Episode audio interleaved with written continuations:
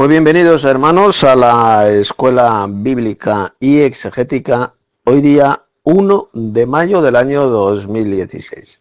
Bien, pues esta es la Escuela Bíblica número 2 y vamos a analizar dos textos bíblicos. Los dos pasajes eh, del Nuevo Testamento que vamos a estudiar hoy son los siguientes. Si tenéis ahí una Biblia o un papel, apuntar los dos textos, las dos citas que voy a decir si tenéis el Nuevo Testamento de los Santos de Dios, os recomiendo que lo abráis, la actualización de hoy, o si no, pues cualquier versión de la Biblia, por, para ir cotejando los textos que vamos a analizar. Son los siguientes, segunda de Timoteo capítulo 3, versos 1 al 17. Y el segundo pasaje también es de la segunda epístola de Pablo a Timoteo, capítulo 4, versos 1 al 5.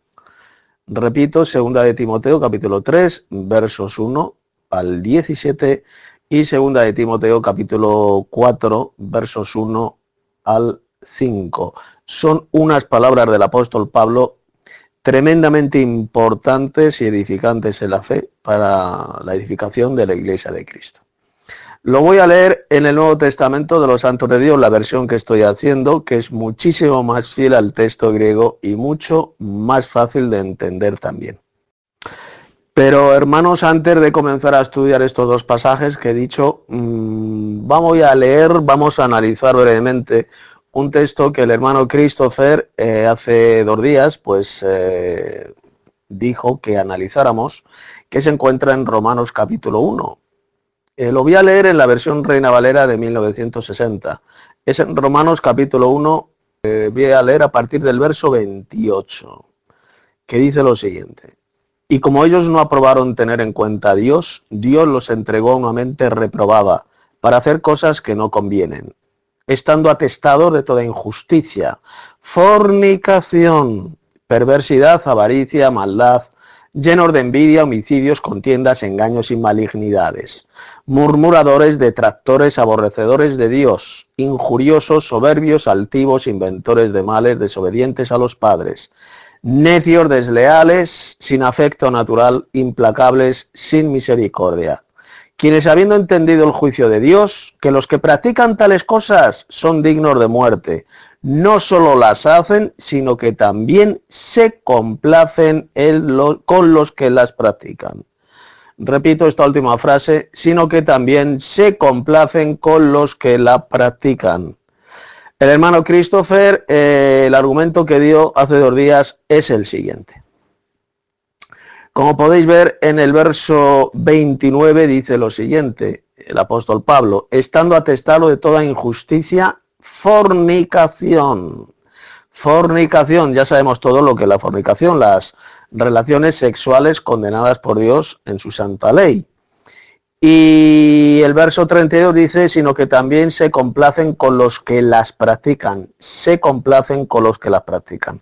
El argumento del hermano Christopher era el siguiente, que cuando nosotros, eh, si alguno, algún cristiano mira, por ejemplo, una escena de sexo explícito, es decir, una, escena, una escena eh, en internet, una escena erótica, pornográfica, como lo queréis llamar, eh, una relación sexual entre una pareja heterosexual, pues dice el hermano Christopher que cuando miramos una escena de esas, pues bien para excitarnos sexualmente o simplemente por mirarla, dice que nos estamos complaciendo con los que practican eh, la fornicación.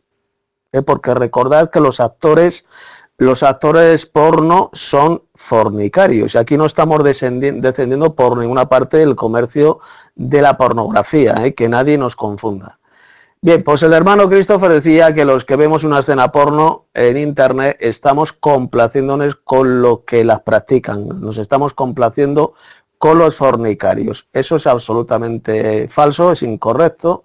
Vamos a ver realmente lo que significa esa expresión de se complacen con los que las practican. Y para conocer la correcta interpretación, el significado de esa expresión de Pablo voy a leer en varias versiones o tres versiones bíblicas que se encuentran en la Word. Por ejemplo, la Abad lo ha traducido de la siguiente manera. Saben bien que según el justo decreto de Dios, quienes practican tales cosas merecen la muerte. Sin embargo, no solo siguen practicándolas, sino que incluso aprueban a quienes las practican. aquí, fijaos bien, está hablando sencillamente de los que practican todos estos pecados y dice que también aprueban a aquellos que practican estos mismos pecados, ¿eh? los aprueban. Ahora lo voy a leer en la BLS. Saben que Dios ha dicho que quienes hacen esto merecen la muerte. Pero no solo siguen haciéndolo, sino que felicitan a quienes también lo hacen. Ahora voy a leer la versión Brik Shadashah de 1999, que es una traducción mesiánica. Que habiendo entendido el Mishfat de Elohim, que los que hacen tales cosas son Benet Mabet, no solo las hacen, más aún bendicen a los que las hacen. Bendicen a los que las hacen. Y ahora voy a leer en la CST IBS. Saben muy bien que la sentencia de Dios sobre quienes cometen tales delitos es la muerte. Y sin embargo ellos, además de seguir cometiéndolos, aplauden cuando otros los cometen. Aplauden cuando otros los cometen. Y ahora voy a leerlo en la EUNSA, que dice así. Ellos, aunque conocieron el juicio de Dios, que quienes hacen estas cosas merecen la muerte, no solo las hacen, sino que defienden a quienes las hacen. Y yo te pregunto, hermano Christopher, eh, ¿nosotros aplaudimos o defendemos a aquellos que practican esos pecados o que practican la fornicación? ¿Nosotros cometemos, practicamos esos pecados que menciona Pablo en este pasaje, esa lista de pecados. ¿eh? ¿Nosotros acaso practicamos esos pecados? ¿Defendemos, aplaudimos, bendecimos acaso nosotros a los fornicarios? Tú sabes perfectamente que no. No hacemos nada de eso. Así que el argumento que dijiste tú de que nosotros eh, nos complacemos con los fornicarios es absolutamente falso, es un error, es un error. ¿eh? lo que nosotros decimos claramente, el hermano Aboada y yo, ¿eh? es, y alguno por ahí más, el hermano William creo también, es que eh, ver de vez en cuando una escena, una escena de sexo explícito, una imagen, una escena de sexo porno en internet, jamás Dios lo condena en la Biblia, eso es lo que decimos. Jamás está condenado en la santa ley de Dios. Nunca. Jamás Dios condena ver, mirar una escena de sexo lo que Dios condena en la Biblia, los pecados sexuales que Dios el poderoso condena en la Biblia, vosotros ya sabéis perfectamente cuáles son. La fornicación, como por ejemplo dice con rameras, eh, o el fornicar eh, con tu madrastra, eh, la homosexualidad, el mariconismo, el bestialismo, etcétera, etcétera. Esos son los pecados sexuales que Dios condena en su ley. Pero mirar una escena erótica de sexo o una escena porno, como lo quiere llamar, Jamás Dios lo condena en su ley. Eso es lo que decimos. Pero de ahí a decir que nosotros nos estamos complaciendo con los fornicarios, es decir, los estamos bendiciendo, los estamos aplaudiendo, eh, eso es una burda tontería y una total falsedad. Nosotros de ninguna manera felicitamos, bendecimos, ni aplaudimos a esos actores porno que hacen ese tipo de trabajo de ninguna manera. ¿Queda claro? Esto lo quería, en primer lugar, pues quería aclarar, porque ya que salió el tema hace dos días, pues es lo, quería, lo que quería aclarar. Sigo leyendo. Del mismo modo que Janes y Jambres se opusieron a Moisés. También esa gente se opone a la verdad.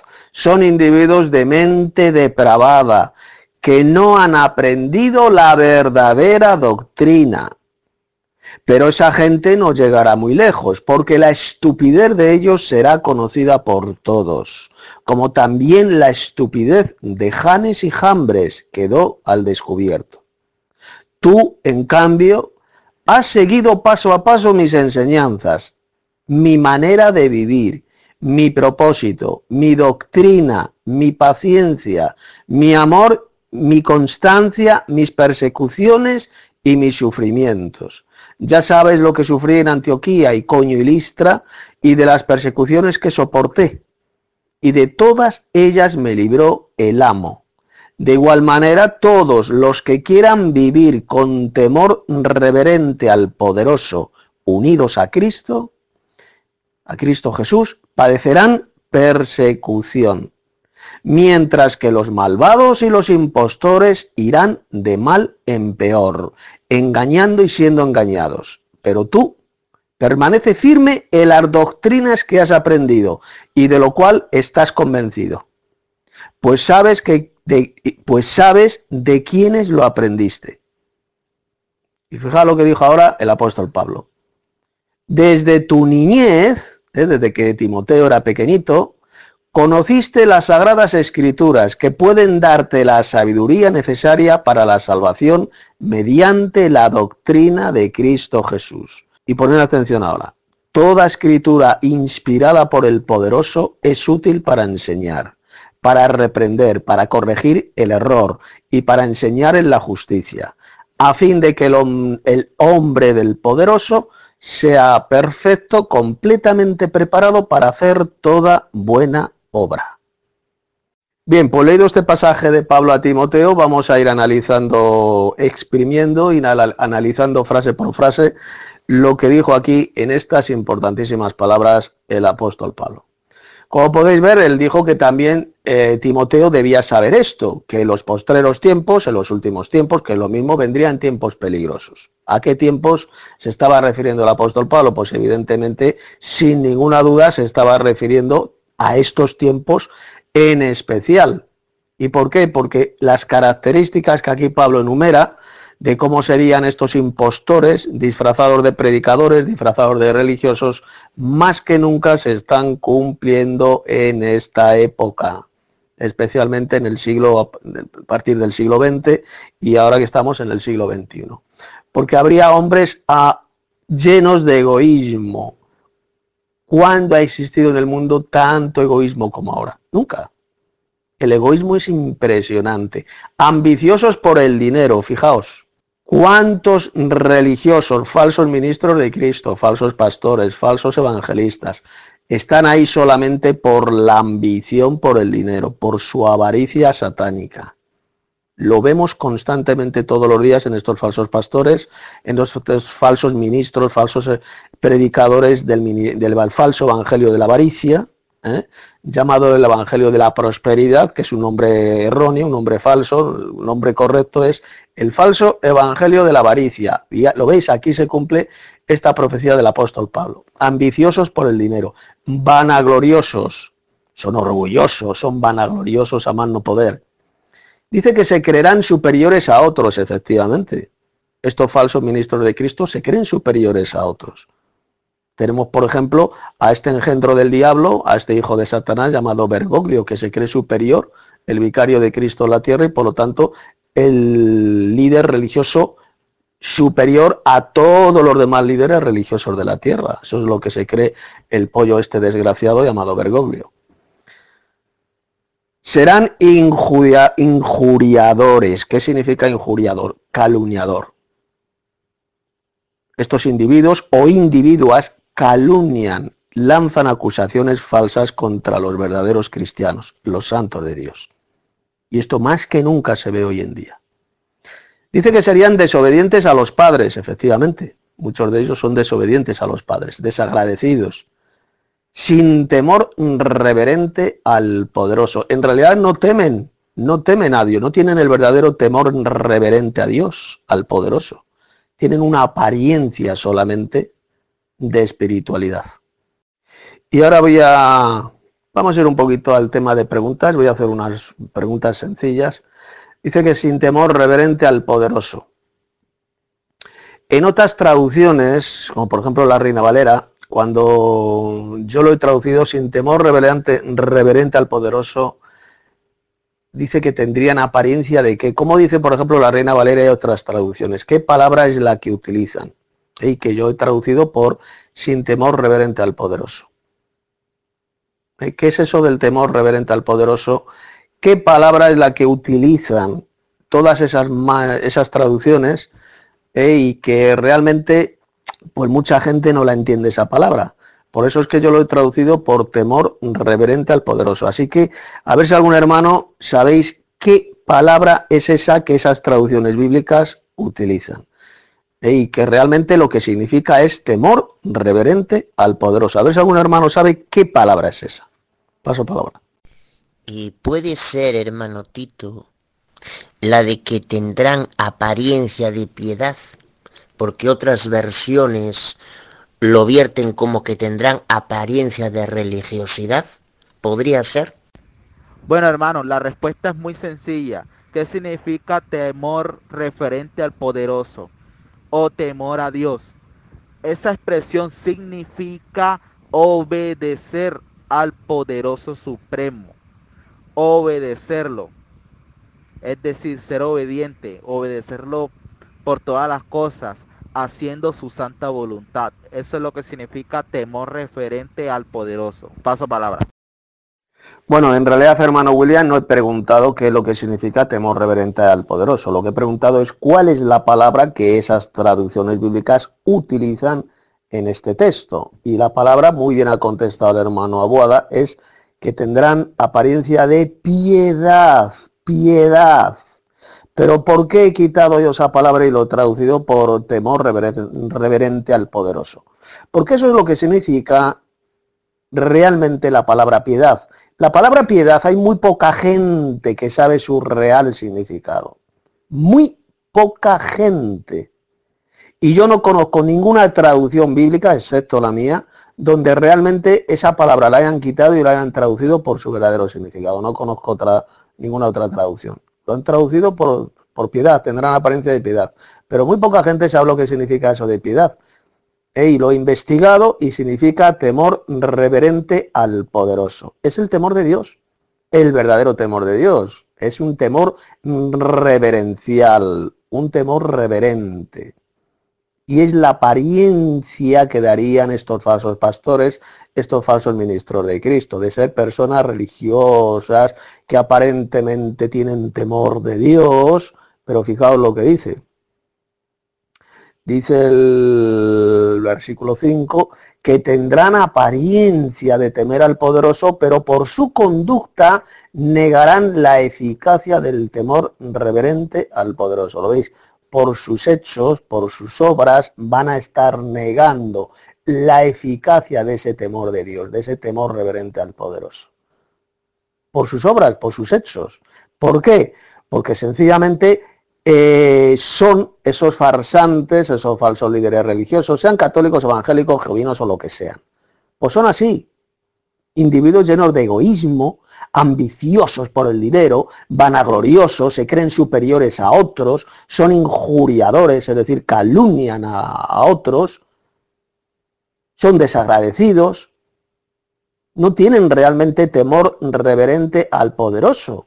Simplemente se ponen ese disfraz religioso de temor reverencial a Dios, es sencillamente para engañar a otros. Se hacen pasar por verdaderos cristianos, pero por su conducta van a negar la eficacia del temor reverente al poderoso. ¿Y qué es lo que dijo el apóstol Pablo? Que nos apartemos de ellos. Esto es lo que le dijo Pablo a Timoteo y por ende nos lo dice a todos, a todos los los verdaderos cristianos, que hemos de apartarnos de ese tipo de gentuza, de farsantes, porque son individuos, y fijaos lo que dice el verso 6, porque estos individuos son los que van de casa en casa cautivando a mujeres débiles, cargadas de pecados, mujeres débiles, débiles mentales, está refiriendo, que están cargadas de pecados, fijaos.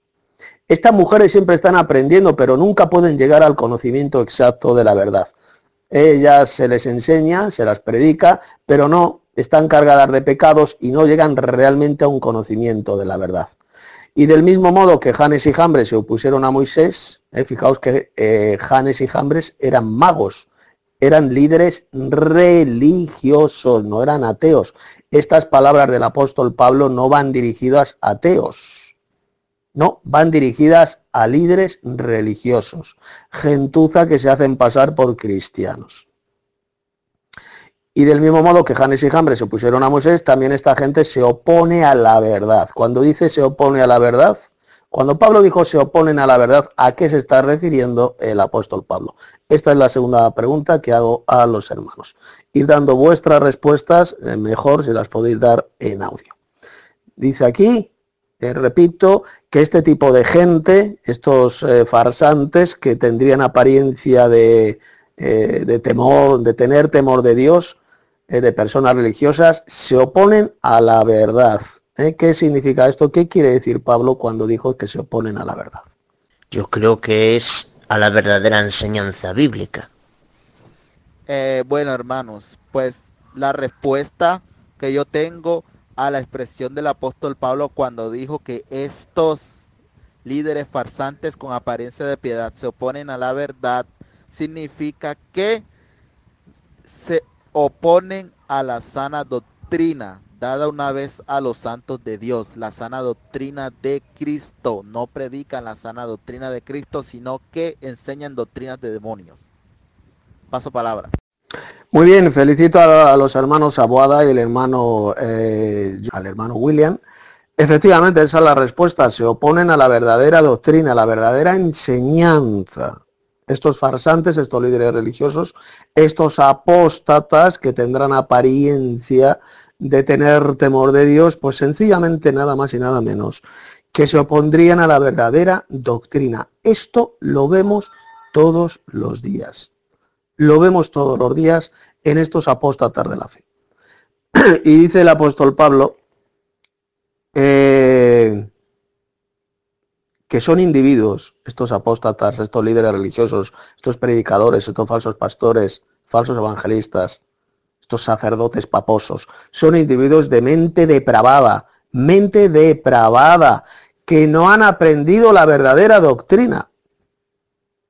Pero esa gente no llegará muy lejos, dijo Pablo, porque la estupidez de ellos, porque esa es la palabra, lo he traducido por estupidez, porque he mirado en el texto griego, esa es la palabra más correcta, porque la estupidez de ellos será conocida por todos, como también la estupidez de Janes y Jambres quedó al descubierto.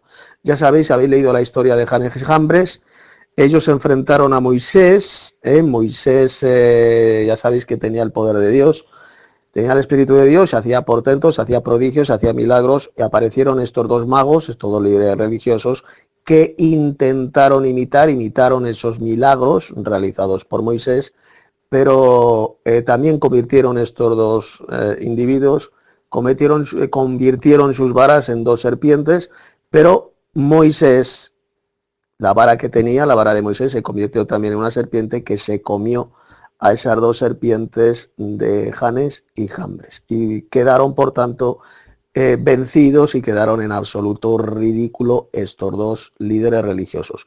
Por eso algo semejante de lo que va a ocurrir con estos farsantes, con estos líderes religiosos, que al final quedarán al descubierto y quedarán en ridículo. Y sigue diciendo el apóstol Pablo,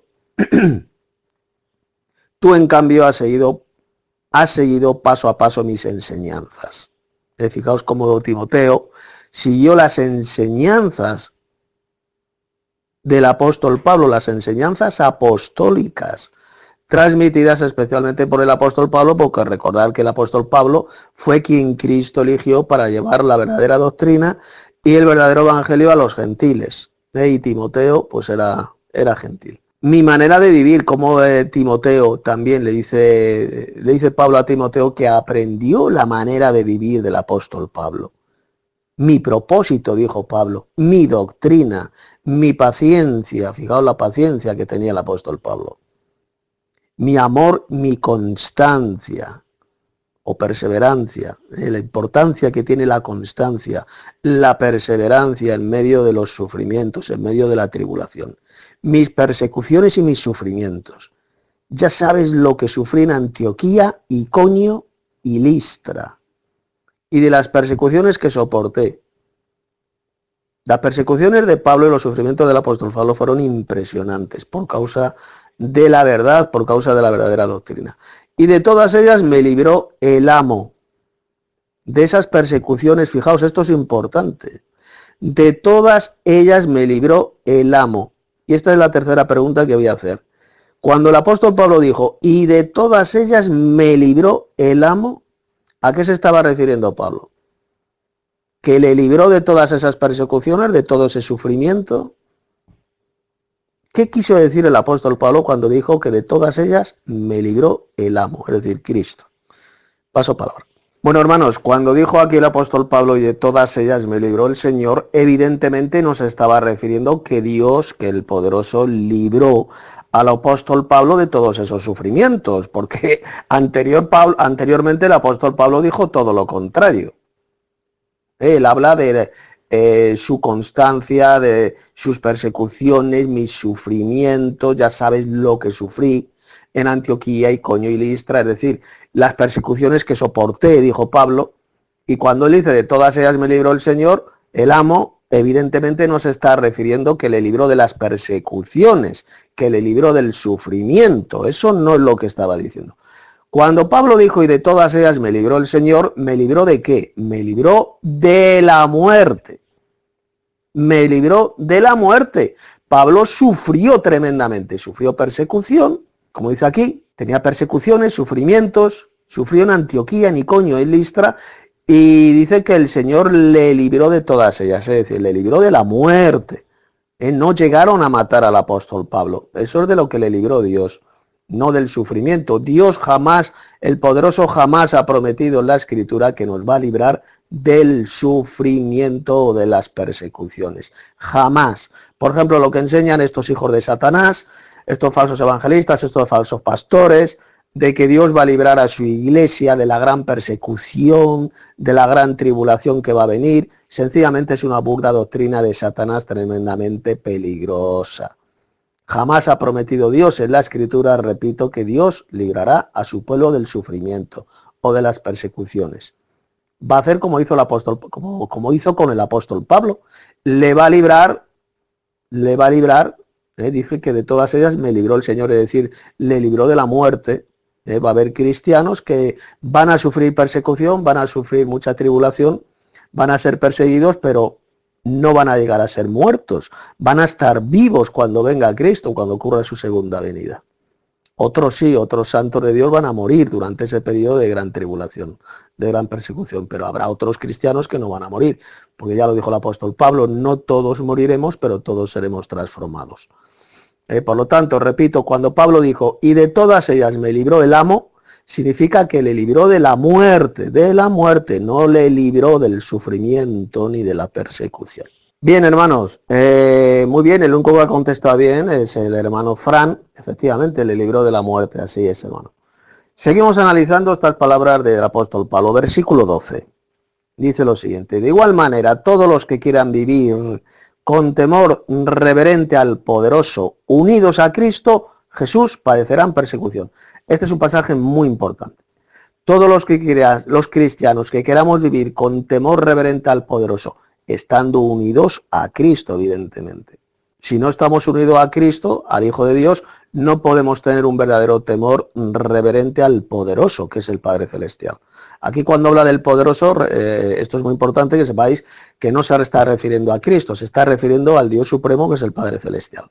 Temor reverente al poderoso, unidos a Cristo Jesús, van a padecer persecución. Siempre. Esto es siempre así. A lo largo de la historia siempre ha ocurrido así. Los verdaderos santos de Dios, los verdaderos cristianos, siempre han padecido persecución por ese temor reverente que tenemos al poderoso supremo estando unidos a Cristo Jesús. ¿Y qué dice Pablo en el verso 13? Mientras que los malvados y los impostores irán de mal en peor, engañando y siendo engañados, efectivamente. La maldad iría en aumento, estos malvados, estos impostores que se hacen pasar por cristianos, se hacen pasar por predicadores, por evangelistas, irían de mal en peor, irían engañando y siendo engañados. Es decir, estos farsantes, estos falsos maestros engañarían a otros y al mismo tiempo ellos mismos fueron engañados por otros. Entonces lo que vemos perfectamente todos los días en el maldito sistema iglesiero apóstata, en el SIA. ¿Y qué le dice Pablo a Timoteo? Versículo 14, pero tú permanece firme en las doctrinas que has aprendido y de lo cual estás convencido. Timoteo tenía que permanecer firme en esa doctrina que había aprendido del apóstol Pablo, de esa verdadera doctrina. Pues él sabía de quiénes lo había aprendido. Timoteo sabía perfectamente de quién lo había aprendido. Y ahora entramos en un texto clave que son los versos 15 y 16 y que vamos a analizar seguidamente. Si a un hermano quiere decir alguna cosa en audio, adelante. estaba analizando en los versículos el 15, el 16 y el 17. Timoteo ya desde niño, desde pequeño, conocía las Sagradas Escrituras. ¿A qué Sagradas Escrituras estaba refiriendo aquí el apóstol Pablo? Bien, esta es la cuarta pregunta que hago. A ver si algún hermano puede contestar. Cuando dijo, desde tu niñez conoce las Sagradas Escrituras, ¿a qué escrituras se refiere el apóstol Pablo? A ver si algún hermano sabe la respuesta. ¿Al Nuevo Testamento o al Evangelio de la Gracia de Dios?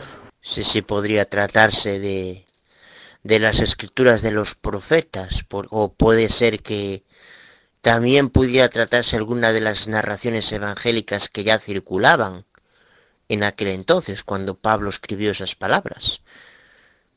Esto es lo que yo postulo y que, bueno, que me parece, vamos. Al Antiguo Testamento. Cuando aquí Pablo en el versículo 15 habla de que Timoteo conocía desde niño las Sagradas Escrituras, no se está refiriendo a las escrituras del Antiguo Testamento, como muchos judaizantes anticristianos enseñan. Se está refiriendo a las escrituras apostólicas, eh, a, las, a las epístolas de Pablo. Ya en la niñez del apóstol, digo, de la niñez de Timoteo, ya eran conocidas y se leían en las iglesias las epístolas de Pablo. Y ya desde esa niñez él las leía, las conocía, ¿Y por qué sabemos que se refiere a los escritos cristianos y no se refiere al Antiguo Testamento? Porque lo dice bien clarito, que pueden darte la sabiduría necesaria para la salvación mediante la doctrina de Cristo. Y la doctrina de Cristo no se encuentra en la Torah, no se encuentra en el Antiguo Testamento, sino que se encuentra en el Nuevo Testamento, en los escritos apostólicos. En Mateo, Marco, Lucas, Juan y en las epístolas de Pablo, las epístolas de Pedro, de Juan, etcétera. Versículo 16. Toda escritura inspirada por el poderoso es útil para enseñar. Esa es la correcta traducción de este texto. Aquí Pablo no dijo por ninguna parte que toda la Biblia, que la Biblia sea la palabra de Dios. Esa doctrina de que la Biblia es la palabra de Dios es una doctrina falsa y estúpida, enseñada por las iglesias apóstatas. Lo que han hecho estas iglesias es falsificar y pervertir este versículo 16. Lo han traducido de forma falsa, ¿eh? Por ejemplo, la Reina Valera lo ha traducido, toda escritura es inspirada por Dios. Falso, mentira. La traducción literal del texto griego es, toda escritura inspirada por el poderoso es útil para enseñar. Porque hay partes en la Biblia que no son palabras de Dios, son palabras de Satanás. Hay palabras de Satanás en la Biblia. ¿Cómo va a ser eso palabra de Dios? ¿Cómo va a ser eso inspirado por Dios? Ridículo. Hay partes en la Biblia que son, son palabra de Dios, son inspiradas por Dios. Esas partes sí. Esas partes de la escritura son útiles para enseñar y para reprender a otros, para corregir el error doctrinal de otros y para enseñar en la justicia, en la justicia de Dios. ¿Con qué propósito? Pues para que el hombre de Dios, el verdadero eh, siervo de Cristo, el verdadero cristiano, sea perfecto, y estemos completamente preparados para hacer toda buena obra, porque ese es el propósito de Dios, que seamos perfectos y preparados para hacer el bien, porque los que hicieron lo bueno saldrán a resurrección de vida y los que hicieron lo malo saldrán a resurrección de condenación. Los verdaderos cristianos somos salvos por la gracia de Dios, por medio de la fe, no por obras para que nadie se gloríe, pero, que dice luego el versículo 10, porque somos hechura suya, creados en Cristo Jesús, para hacer buenas obras. Efesios 2, versos 8 eh, al 10. Ahí lo dice bien clarito. Somos creados en Cristo Jesús para hacer el bien. Solamente los que hagan el bien, los que sigan a Cristo, los que sean obedientes al amo, serán salvos. Como dice Hebreos capítulo 5 que el Señor el amo es el autor de la eterna salvación para todos aquellos que le obedecen, no para aquellos que dicen siempre Señor, Señor, Señor, eh, no serán salvos aquellos que dicen, ah, yo he nacido de nuevo, eh, yo he aceptado a Jesús y ya soy salvo. No, solamente van a ser salvos los que hayan hecho el bien, los que hayan obedecido al amo Jesús. Y ya eh, doy por finalizada la clase de hoy, la segunda clase en nuestro grupo de la Escuela Bíblica. Eh, la escuela bíblica y exegética y ya si algún hermano pues queréis dar más mensajes en audio, adelante. A ver, eso no es cierto lo que dices, hermano Pintos, las epístolas de Pablo ya en la época de la niñez de Timoteo eran conocidas.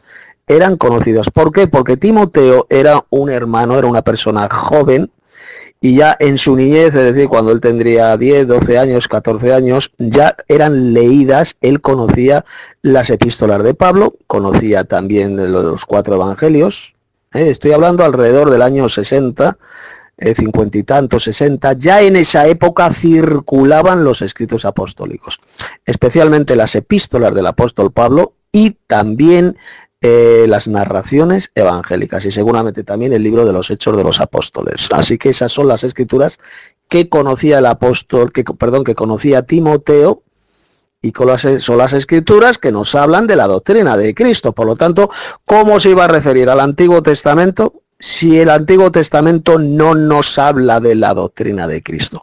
Lo que nos habla de la doctrina de Cristo son las epístolas de Pablo, eh, las narraciones evangélicas o las epístolas de Pedro o las epístolas de Juan. Pero no el Antiguo Testamento, no la Torah. No, mira, mira, mira, escucha bien.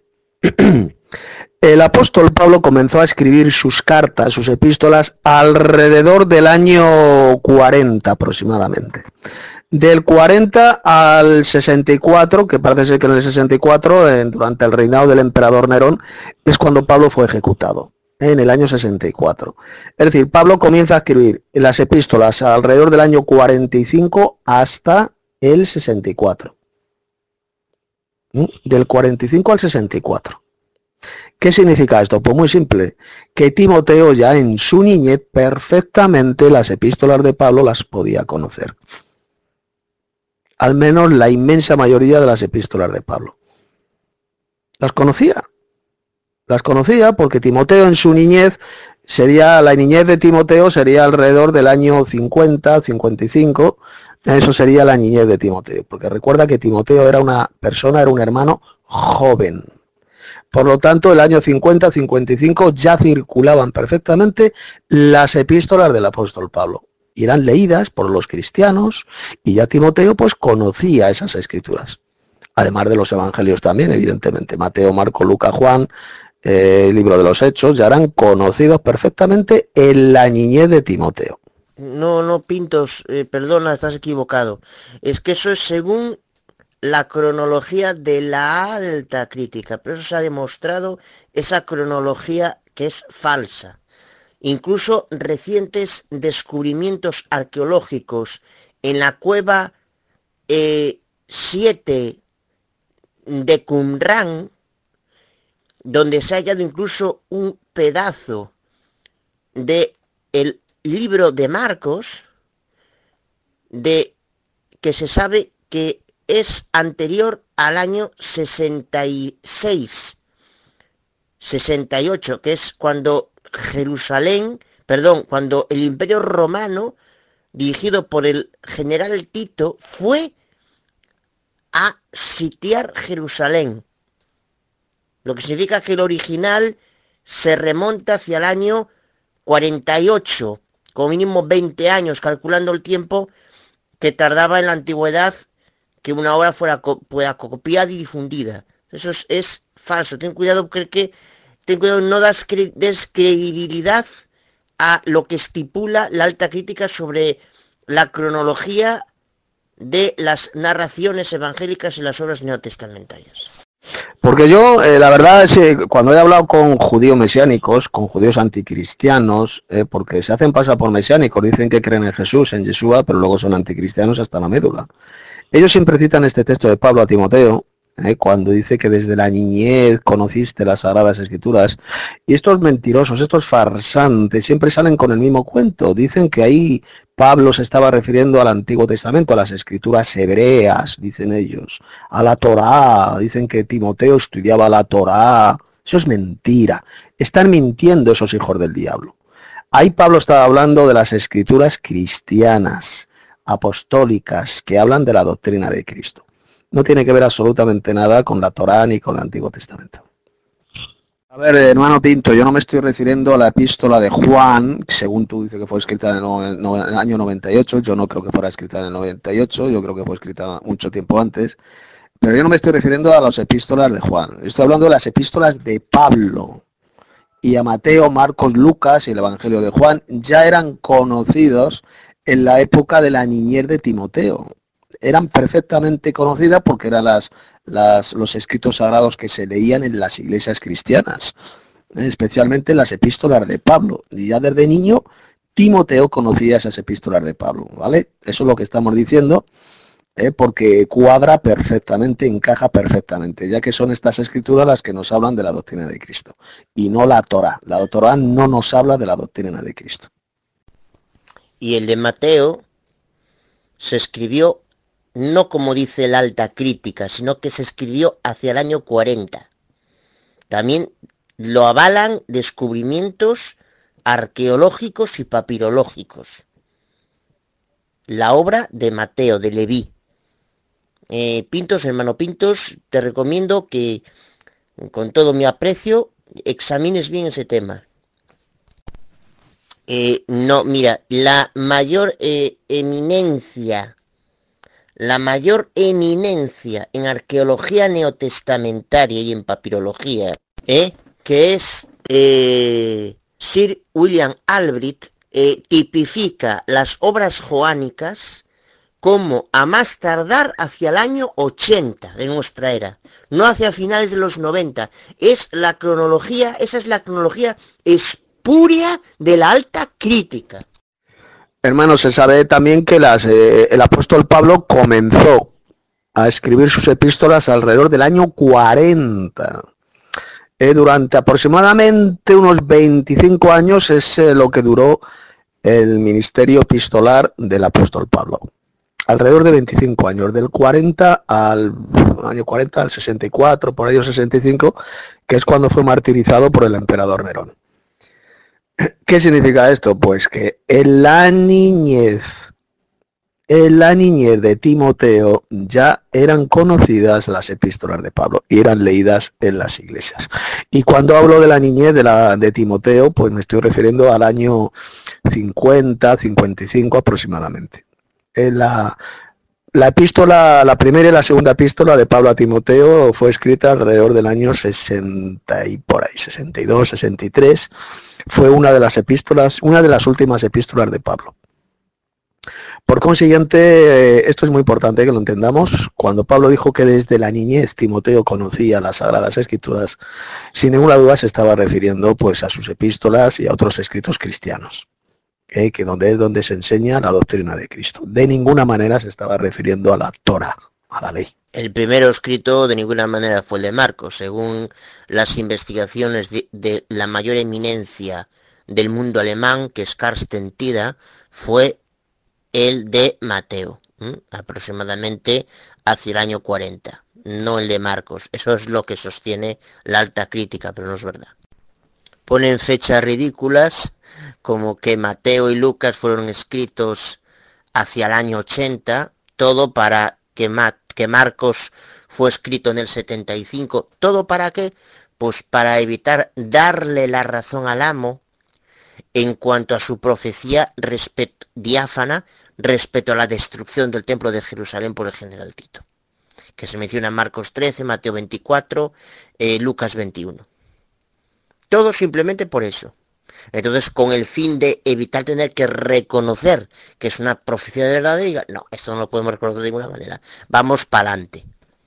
Por eso no es fiable. Aparte, esos investigadores muchas veces están financiados por los judaizantes, esos. Gracias y paz a todos mis hermanos. Les habla su amigo Alexander Hell.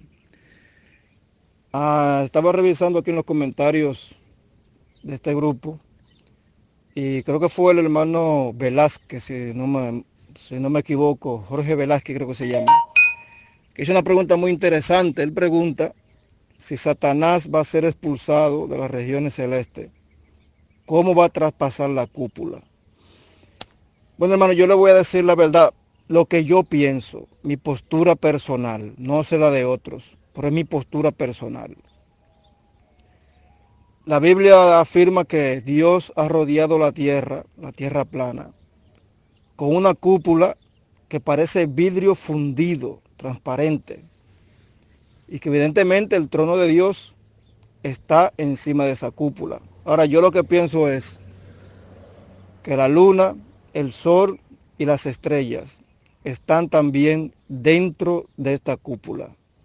La cual es impenetrable. Esa no se puede romper, nadie la puede traspasar. Aunque lo hayan intentado desde la Torre de Babel hasta hoy, porque yo tengo unos videos aquí donde se muestran que han lanzado hasta misiles, a veces la destruyen y no pueden hacer nada en contra de esa cúpula. No la pueden romper. Yo no creo que ni Satanás ni, ni nadie puede romper esa cúpula. Entonces yo pienso, hermano, según las investigaciones que hemos venido buscando acá, que la luna, el sol, los astros están dentro de este plano, dentro de esa cúpula que rodea la Tierra. Pero recuerden que es mi posición personal. Cada quien puede pensar en esto lo que quiera. Gracias y paz, hermanos. Eh, que la gracia y la paz de Dios Todopoderoso sea con todos ustedes, hermanos. Les habla John Ramírez de Colombia. Bueno, me he estado escuchando desde ayer todo el, el debate con los hermanos referente a la Bartolina, a la pornografía, y el excelente estudio de la escuela bíblica en el día de hoy. Quiero agradecer al hermano Tito al hermano Aguada por los interesantes datos en cuanto a los escritos del Nuevo Testamento. Y por ahí les voy a estar molestando por el interno hermano porque necesito esos datos. Me urgen esos datos porque he estado teniendo un debate en estos días con, unos ateos y, ellos argumentan este asunto de los escritos del Nuevo Testamento que según ellos aparecieron mucho después de que los apóstoles murieron que fueron escritos, dicen ellos, después que los apóstoles murieron. Pero me interesa y veo muy acertado el asunto de los de las cuevas de Qumran, de las que habló el, hermano Aguada y el historiador este, la eminencia alemana, el alemán, y bueno, de los otros que están hablando ahí, hermanos, voy a estarles preguntando sobre este tema. Pásenla bien. Hombre, estimado Estimado y querido hermano John Ramírez de Colombia, pues mi es un tema que yo indagué hace tiempo y te iré pasando datos, información. Sí, se escribieron después de la crucifixión, eso sí. El problema es que no se escribieron el periodo después que ellos quieren adjudicar. Eso es falso. Ellos quieren prolongar el tiempo para de esa forma justificar la no fiabilidad de esos escritos. Eh, en primer lugar, lo que hay que tener en cuenta es que los apóstoles venían de una cultura de la memoria. Ya los rabinos, fíjate, se sabían el Tanaj de pe a pa. Eh, hay textos en Deuteronomio que hablan de que el pueblo de Israel era un pueblo preparado desde la niñez. Y los apóstoles procedían de esa cultura. Por tanto, para ellos no sería difícil memorizar palabras dicho de sus maestros, menos aún, menos aún, para ponerlos escrito con total precisión en esa cultura de la memoria que hoy en día no existe, 10 o 20 años después. Eso es importante. Segundo, eh, los escritos están llenos de credos, de credos que datan solo dos o tres años después de la crucifixión de Cristo. Esto lo reconoció un eminente erudito ateo llamado Ger Luderman, que el credo de Primera de Corintios capítulo 15, versos 1 al 5, es un credo que no puede fecharse más de tres años después de la crucifixión de Cristo. Ahí no hay tiempo material alguno para la deformación legendaria. No existe. En cuanto al texto de Marcos, es un pequeño fragmento de papiro llamado 7Q5, porque se encontró en la cueva 7 de Qumran. Fíjate que los mejores papirólogos del mundo, como el alemán Karstentide, el español José Ocalagán y otros, y otros, demostraron que ese pasaje, siendo tan fragmentario, y demostraron por computadora que no puede coincidir con otro verso, pasaje que no sea Marcos capítulo 6, verso 52 al 53.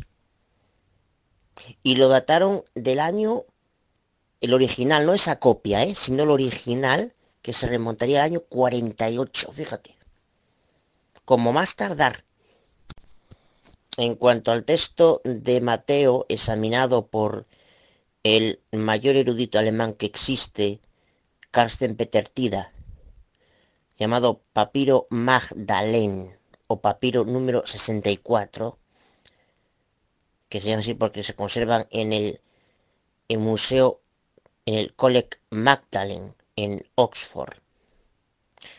Y los exámenes paleográficos de comparación en la antigüedad, cada cierto tiempo se cambiaba de letra, eso es un hecho comprobado. Hay toda una serie de caracteres que determina que encajan con textos de Qumran que no se pueden fechar más allá del año 60.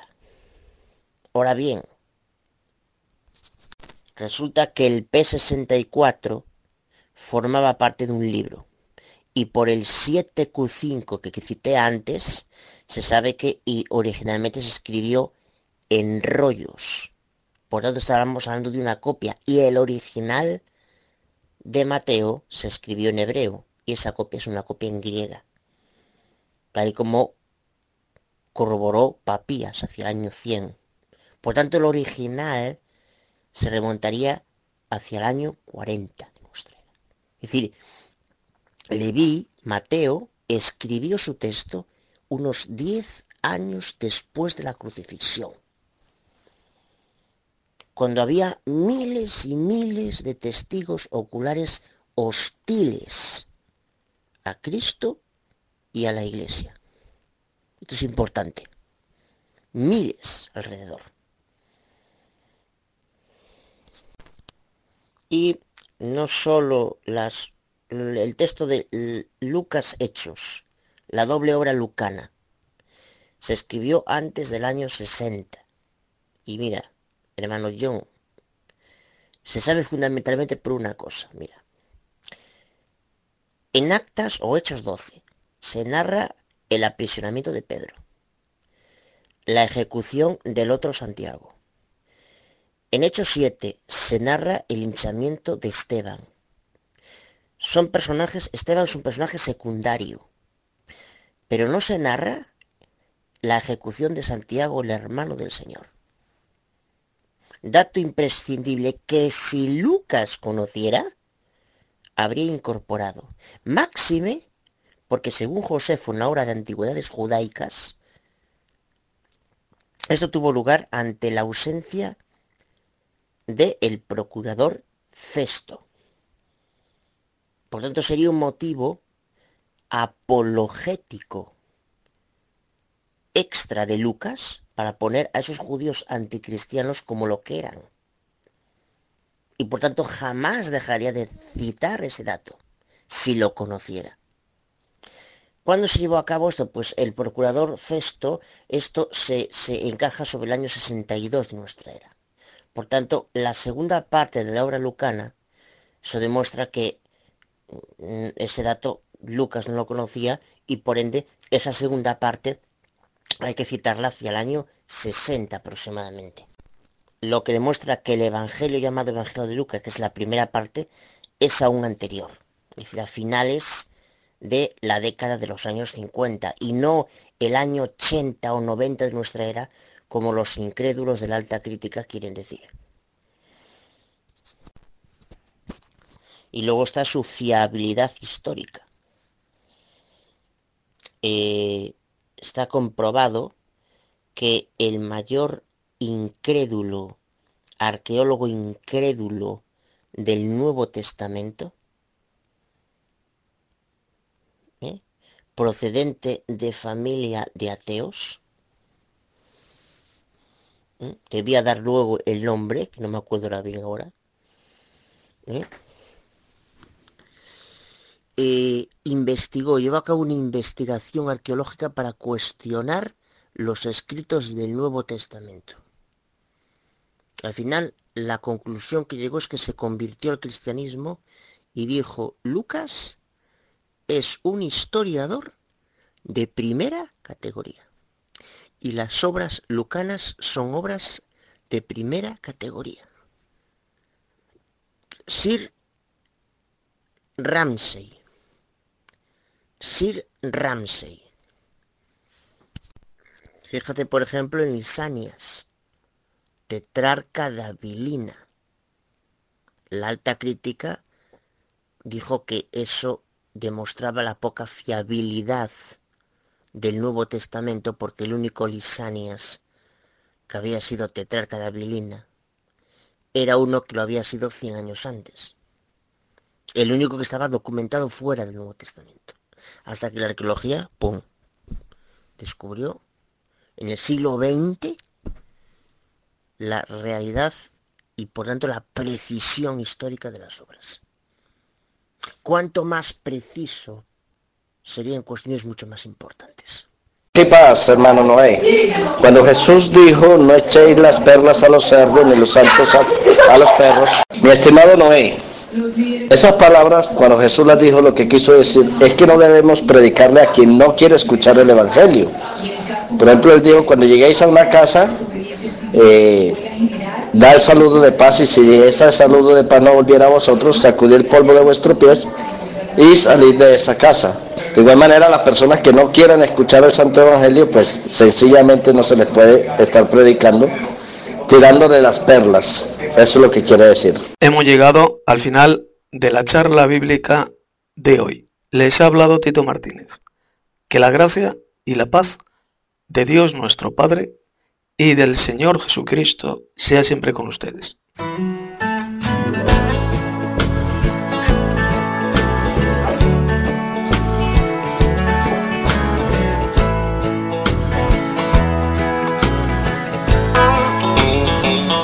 Qué paz me da tener esa certeza de que el dolor es solo un escalón para seguir andando cuesta arriba hasta acabar mi peregrinación.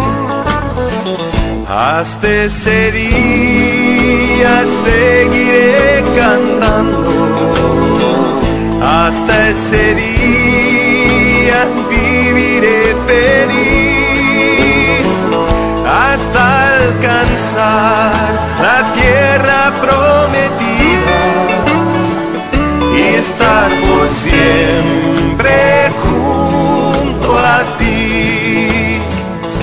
Nuestro dolor, nuestras preocupaciones, vistas de allí, se desvanecerán.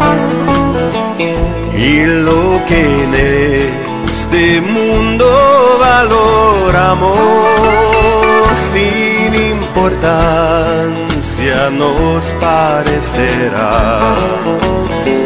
Hasta ese día seguiré cantando. Hasta ese día viviré feliz. Hasta alcanzar la tierra prometida y estar por siempre Y aunque en verdad a veces es difícil guardar la fe cuando hay tanta maldad, mi corazón como ave en cautiverio espera el día de su libertad. Hasta ese día